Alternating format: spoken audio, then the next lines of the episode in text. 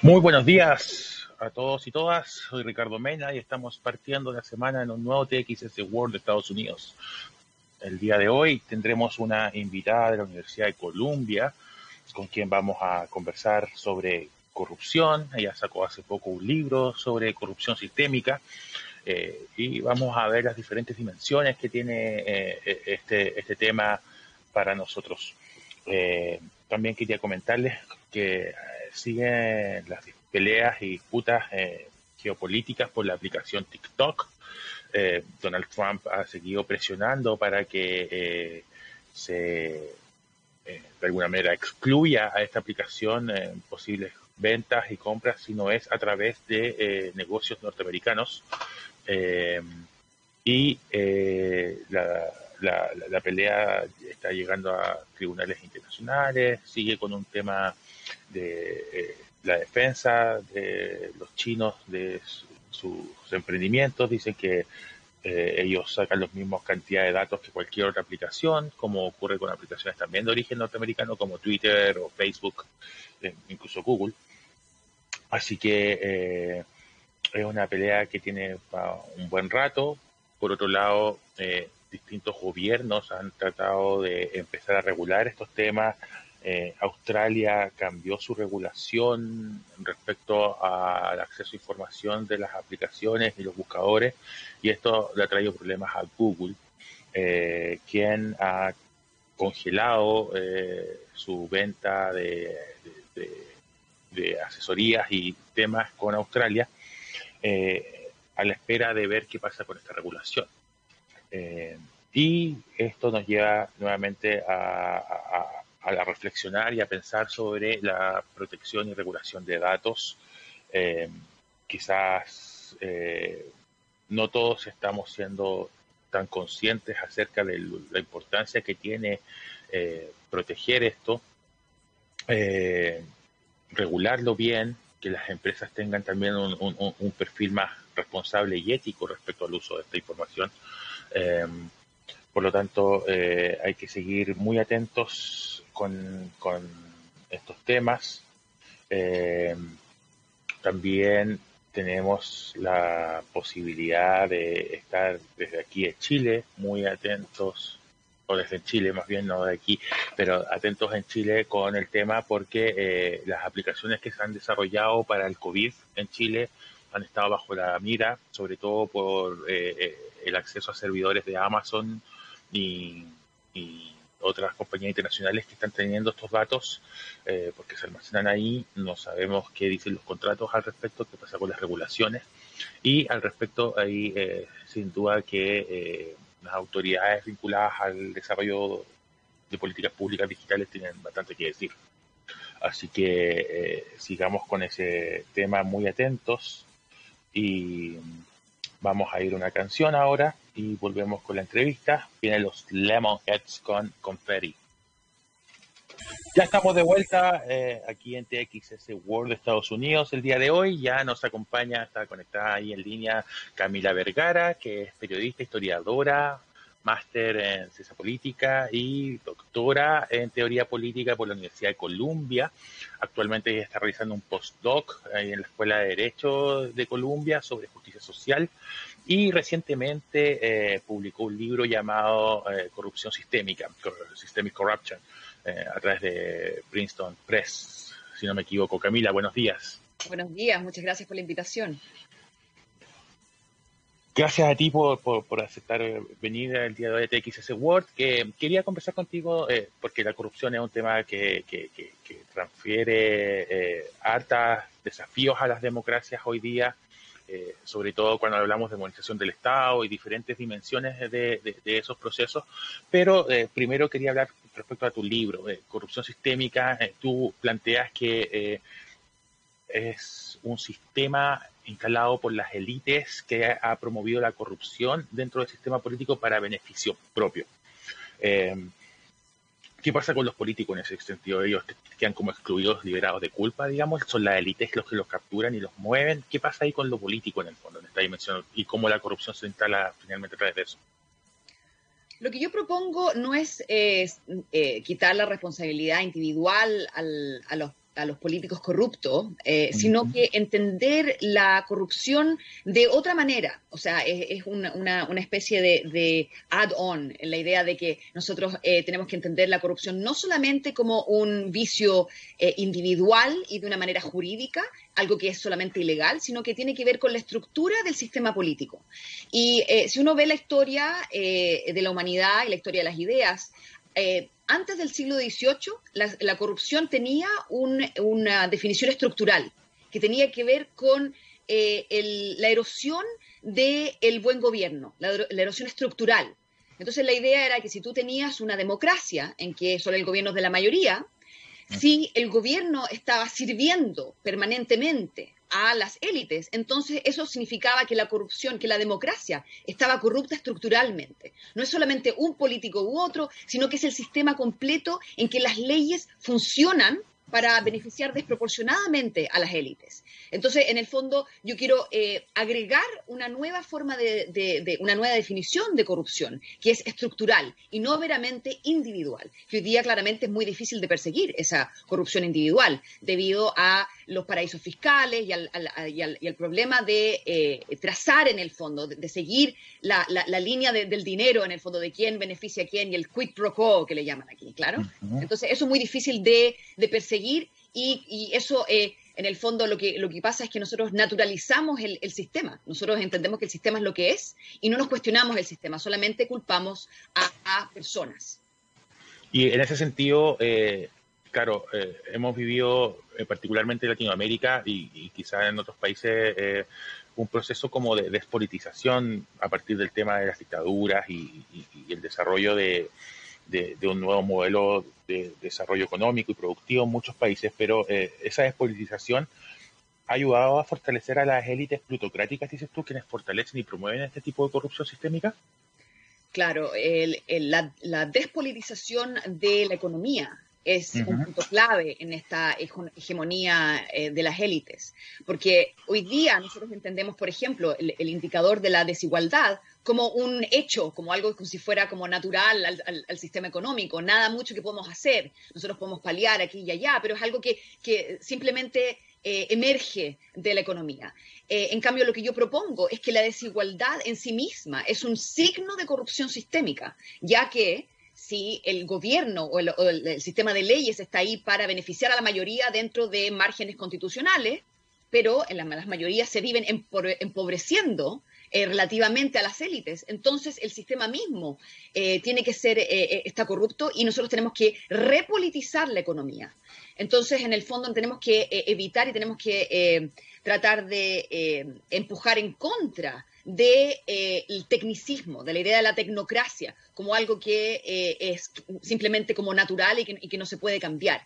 Entonces, la despolitización está al centro de la ideología hegemónica de las élites para eh, poder salirse con la suya, por así decirlo, y seguir enriqueciéndose de la manera que han estado enriqueciéndose hoy, que eh, el 1% de la población mundial es dueña del 50% de la riqueza mundial, lo que es una barbaridad hoy día. Camila, y cómo, cómo las democracias liberales, que, se veía como un modelo quizás no perfecto, pero quizás el mejor modelo que podíamos tener hoy día eh, para gobernar y organizarnos como sociedad, caen en procesos de descomposición. Eh, bueno, algo ha señalado respecto a la despolitización de la economía y otras dimensiones, pero me imagino que también tiene que ver con, procesos de, convivencia social y, también de, de legislación. Sí, viene de un proceso social y de la legislación, pero es mucho más profundo que eso, porque eh, en mi libro yo lo que voy es a investigar eh, el origen de la democracia liberal como sistema. Y el problema es que nosotros, como todos los mitos eh, de fundación, nosotros hemos sacralizado ese origen. Y para nosotros la democracia liberal es, la, es lo mejor que puede existir hoy día como sistema y lo mejor que ha existido en la historia de la humanidad. Y el problema es que no, como todos los sistemas, nació de una pugna de poder entre las élites y el pueblo. Entonces yo me focalizo primero en la eh, democracia norteamericana, donde eh, los autoconvocados o, los que se, autoconvocaron para, eh, para escribir esta, esta constitución, este sistema de organización política, eran parte de la élite y estaban, de hecho, luchando en contra de demandas redistributivas que venían de los veteranos de la guerra, de, los agricultores que estaban empobrecidos. Entonces, el sistema mismo se construye para poder eh, entre comillas, representar al pueblo, que el pueblo pueda elegir a las élites que los puedan representar, pero que el pueblo esté lo más lejos posible del poder. Entonces, esa insulación de las élites representativas y que el pueblo no puede hacer nada más que solamente elegirlas.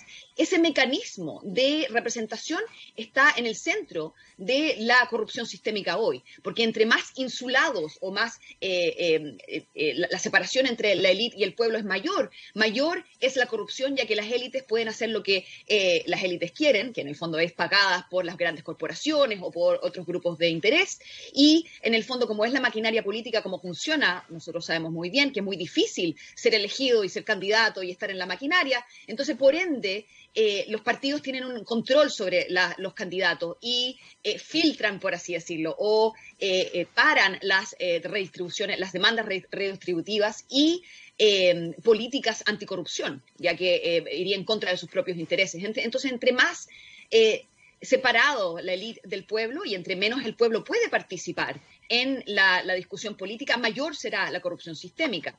Y eh, yo vengo de Chile, en, que eh, eh, la, constitución fue creada para este eh, para este fin, en el fondo, para poder dejar a las élites tranquilas, para que ellas gobernaran de una manera tecnocrática esta eh, eh, constitución neoliberal que se instauró. Entonces, en el fondo, por ejemplo, en Chile, uno no puede elegir a sus propios gobernadores, son elegidos por el Poder Ejecutivo. Entonces, esto hace que los mismos gobiernos locales no, sean, no tengan respuesta a las demandas populares y no, no puedan responder. Entonces, eso crea una mayor corrupción. Pienso también en temas como más culturales y societales, como en Chile, por ejemplo, que eh, vemos como microespacios de corrupción cotidianamente, que es cuando uno, no sé, pues le pasa cinco lucas al que nos va a instalar el cable para que nos ponga otra boca adicional o, el tema de las filas, etcétera, de, pagar por eh, acelerar trámites en las notarías, en fin, diferentes espacios como de microcorrupción que se ven que no están necesariamente relacionados con la élite. Y eso quería preguntarte también, Camila, eh, ¿por qué la ciudadanía puede estar más libre de corrupción que las élites en ese sentido? Yo no creo que el pueblo o la gente común y corriente sea más buena o, más honesta que las élites. Eh, la corrupción tiene que ver con el privilegio. Entonces, cuando uno se salta la fila y uno quiere pagarle a alguien para, eh, eh, para, para, en el fondo, tener un privilegio de estar primero, eso, ese privilegio es dado por el dinero, por tu, por tu cercanía, por, por, por algo que tú tienes que el otro no. Entonces, por ende, siempre que hay eh, un momento para poder avanzar el interés propio en contra del interés común, eso es una corrupción. Pero esta microcorrupción tiene que ver con el sistema completo, ya que el ciudadano está más, más propenso a eh, eh, actuar dentro de las reglas, cuando las reglas son legítimas y cuando se ve de que todo el mundo lo hace, de que todo el mundo eh, trata de em, actuar dentro del marco legal. Pero cuando nosotros vemos que las élites están corruptas y hay colusión y hay impunidad, entonces ¿por qué el individuo de a pie tendría que eh, eh, vivir dentro de unas reglas que no le, no, le, ayudan a esta persona a avanzar sus propios intereses. Entonces, eh, hay un tema de que el, el principio de organización del poder se basa en el avanzar el interés individual o grupal en contra del interés global o, o, comunitario. Entonces, en el fondo, esto es lo que rige la sociedad hoy. Hoy día la sociedad chilena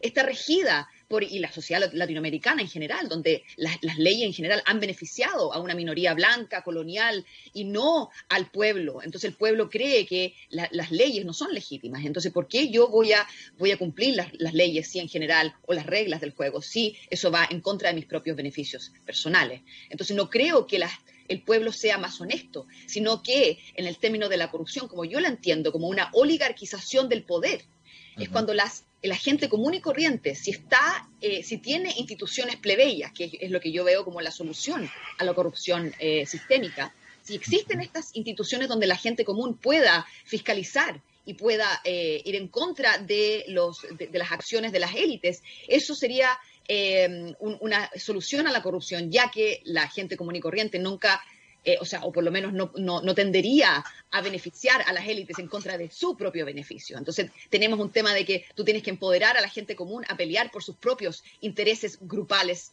eh, de, como del pueblo plebeyo que no tiene privilegios. Ahí, eh, bueno, tú, tú, en tu libro abordas una perspectiva teórica basándote bastante en, Hannah Arendt, en, filosofía política también, como Maquiavelo y, y otros autores clásicos ahí.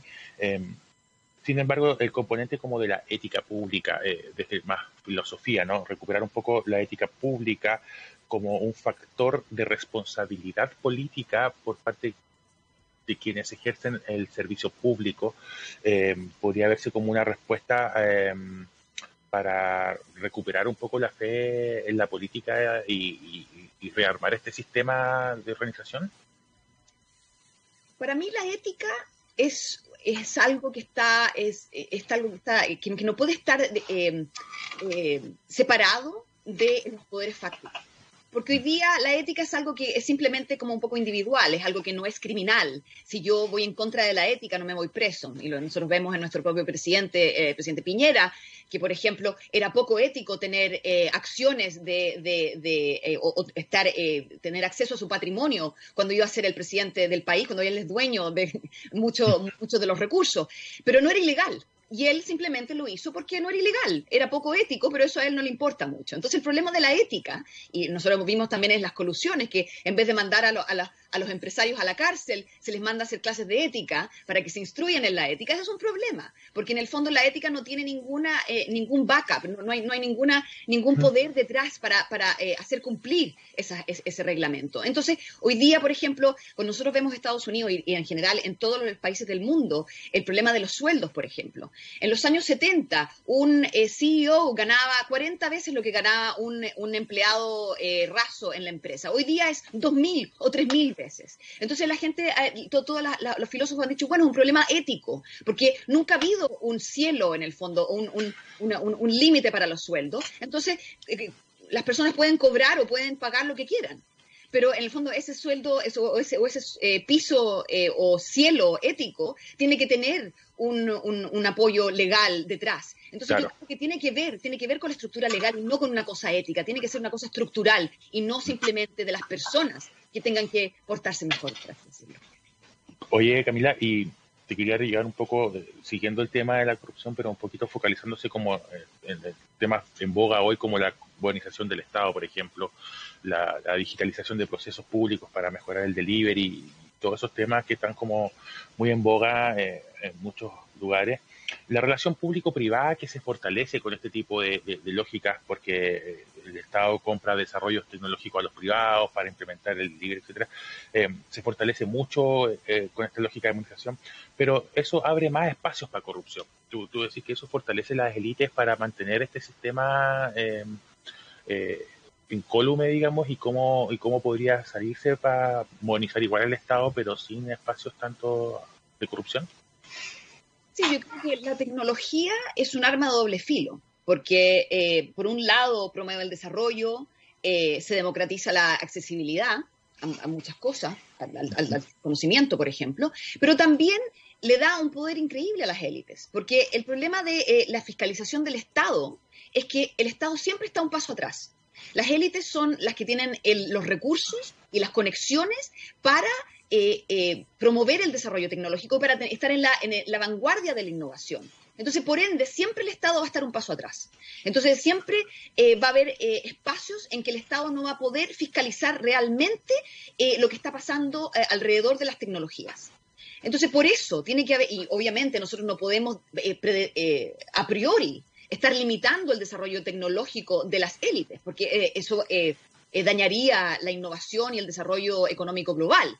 Entonces, nosotros tenemos que tratar de crear instituciones para poder realmente fiscalizar o parar desarrollos tecnológicos que van en contra de la sociedad.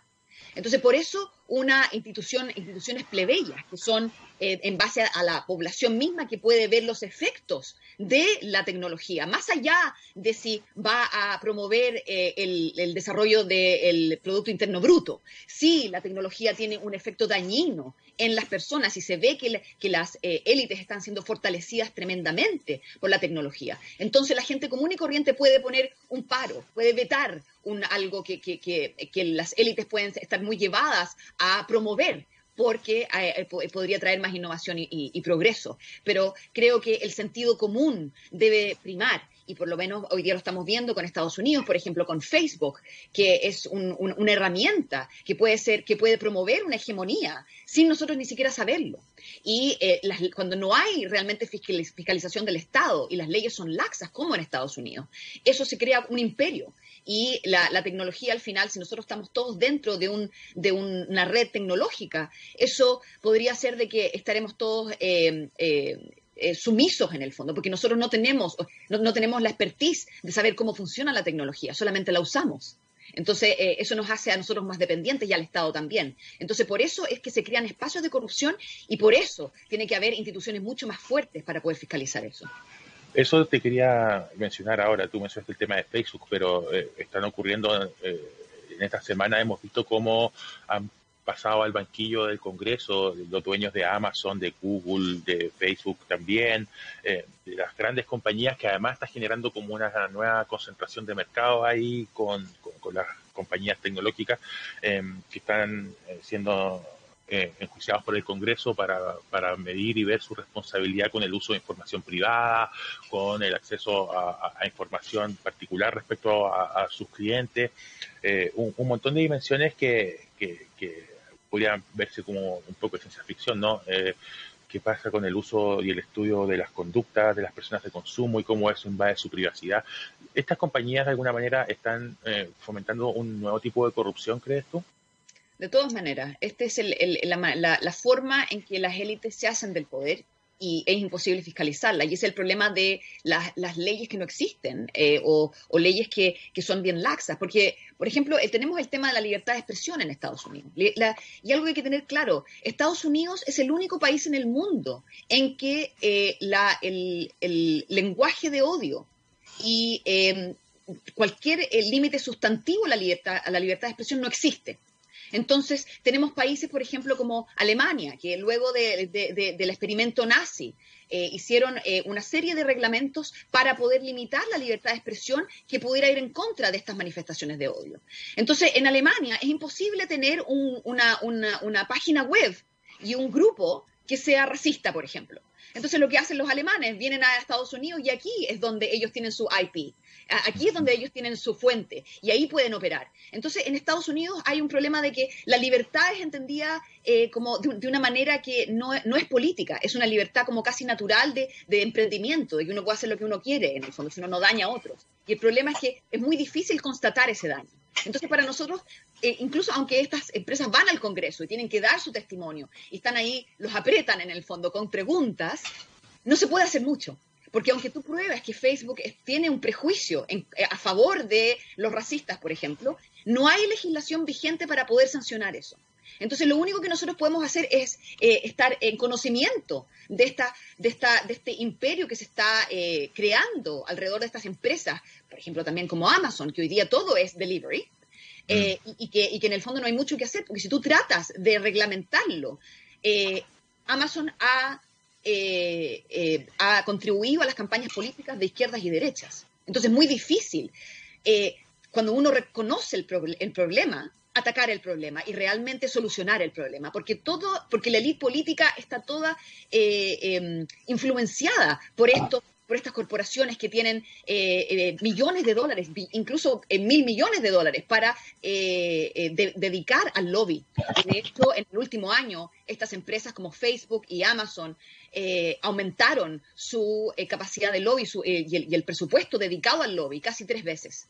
Entonces ahí vemos que nosotros ellos están cubriéndose sus espaldas. Entonces, aunque hay algunos representantes que sean, en el fondo, que traten de fiscalizar, es muy difícil de hacerlo, ya que el sistema mismo está corrupto, el Congreso. Entonces, ¿cómo nosotros podemos repolitizar la economía y repolitizar este, este problema eh, y crear leyes acorde si nuestras élites políticas están influenciadas y no van a hacer esas leyes. Ese es el, gran problema.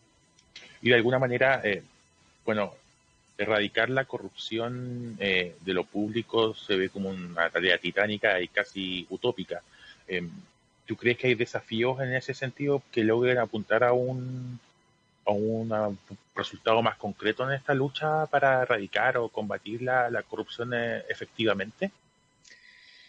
Mi, mi eh, eh, estudio de la corrupción me lleva a concluir de que la corrupción sistémica, eh, y también la corrupción individual, pero la, corrupción sistémica es un fenómeno que no se puede erradicar. Tratar de erradicar, de eliminar completamente, tener una constitución o un sistema que no tenga ningún tipo de corrupción es una ilusión, una utopía. Entonces, es una, e, esa sería tener una, una, postura idealista que no nos, no nos prepara para lo que es real lo que la gente en general, la, naturaleza humana, ahí hay varias eh, filosofías, pero lo que yo creo es que la naturaleza humana no es buena por naturaleza. nosotros no tenemos un sentido común y no tenemos una bondad eh, inherente de que eh, nosotros vamos a actuar bien. El, el hombre y la mujer somos pillos. Nosotros queremos, en el fondo, tratar de, de, de hacer que las reglas funcionen para nosotros. Entonces es imposible erradicar la corrupción. Lo que nosotros podemos hacer simplemente es mantenerla a raya y para eso, para, en, en esa postura realista, nosotros tenemos que tener instituciones que no sean elitistas. En el fondo, si nosotros vamos a tener una, una, institución que fiscalice, no puede ser una institución tecnócrata, porque una institución tecnócrata es elitista y eh, rápidamente se oligarquiza. Entonces, es, el gran desafío es cómo crear estas instituciones, como yo le digo, plebeyas, de la gente común, que la gente común puede decir, pare, yo no quiero esto, yo quiero vetar esto, porque realmente esto va en contra de los intereses de la mayoría. Y, por ejemplo, uno de, las, de, los ejemplos que uso es, nosotros sabemos que la desigualdad es un problema estructural y que necesita, eh, eh, necesitamos leyes para atacar este problema. Y, por ejemplo, una de las propuestas es la, los impuestos a los súper ricos. Eh, pero y todos estamos de acuerdo en eso, la mayoría del planeta está a favor de eso, pero extrañamente eso no pasa en los congresos. Entonces, ¿cómo nosotros podemos lograr llegar a eso bypaseándonos en el fondo los, eh, las estructuras oligarcas, porque nosotros no podemos depender en nuestras élites buenas, que nosotros vamos a elegir a élites que sean bondadosas y honestas. Nosotros tenemos que entender de que las élites van a ser corruptas o, van o son corrompibles. Entonces, por ende, nosotros tenemos que tener una institución o varias instituciones que puedan eh, eh, controlar esa corrupción que es inevitable y que a lo largo de la historia eh, es algo que, lo, que, los, que, los, filósofos políticos han tratado de todas formas de, eh, controlar. Eh, y eso es lo que nosotros tenemos que tener presente. Y hoy no existe esa conciencia. Para cerrar, Camila, ¿tú ves que en el proceso constituyente chileno una oportunidad para lograr cambiar algo esta corrupción sistémica en Chile y poner a raya un poco esos procesos de corrupción? Definitivamente, porque a, lo largo de la historia las instituciones plebeyas, como en la antigua Roma, en que los plebeyos tenían un consejo de los plebeyos y tenían tribunos de la plebe, que eran representantes exclusivos, que podían vetar eh, acciones que venían del Ejecutivo eh, a, favor de, la libertad de los plebeyos, de la gente común que no tenía privilegio. Esas instituciones fueron ganadas a través de eh, lucha social. las instituciones plebeyas jamás han sido dadas por las élites, porque a las élites no les conviene que esto exista. Ellas, las élites, creen que se pueden fiscalizar a sí mismas, ya que ellos son aristócratas, son, son lo mejor de lo mejor de nuestra eh, sociedad, supuestamente. Entonces, el proceso chileno abre la puerta por primera vez, yo diría, en la historia, para poder crear instituciones plebeyas que sean locales, como los cabildos, por ejemplo, que puedan realmente tener un poder fiscalizador y que puedan eh, eh, constituir un nuevo poder popular que pueda fiscalizar realmente a las élites. Entonces, nosotros podemos, por la primera vez en la historia moderna, llegar a lo que los antiguos llegaron, a un, régimen mixto, en que tú tienes élites que gobiernan, pero tienes un pueblo organizado con un, con una, con un, eh, con un poder institucional para poder eh, fiscalizar y controlar a las élites. Y eso es algo que podría realizarse en Chile, ya que hoy día tenemos cabildos autoconvocados a lo largo del país y es algo que la gente quiere participar en el proceso constituyente. Entonces, si hoy día podemos eh, canalizar esa energía y poder institucionalizar el poder del pueblo, eh, de una manera creativa y que se pueda eh, institucionalizar en la Constitución y darle poder al pueblo, a la gente común, igual como le damos poder al Congreso para hacer leyes, podemos darle poder a la gente común para vetar esas leyes, si las leyes son malas, por ejemplo, como una ley de pesca que solamente beneficia a los grandes pescadores, a las élites y no a los pescadores artesanales, por ejemplo. Sería algo que la gente podría vetar. Entonces nosotros tenemos que armar con poder institucional al pueblo. Y eso es algo que yo creo que en Chile, debido al proceso constituyente que empieza desde abajo, desde la, desde la insurrección de octubre, que es algo posible y es algo que eh, nosotros tenemos que empujar para que haya un proceso paralelo entre el proceso elitista de un congreso o constitución, eh, convención constituyente y eh, los cabildos y el poder organizado del pueblo.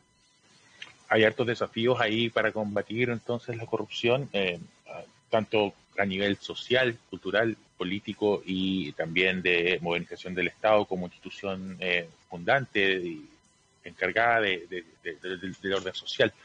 Camila, eh, nos pilló la hora, eh, muy interesante todo, esperamos volver a contar contigo más adelante para poder seguir conversando sobre estos temas. Systemic Corruption está en inglés nomás, no está en español todavía disponible.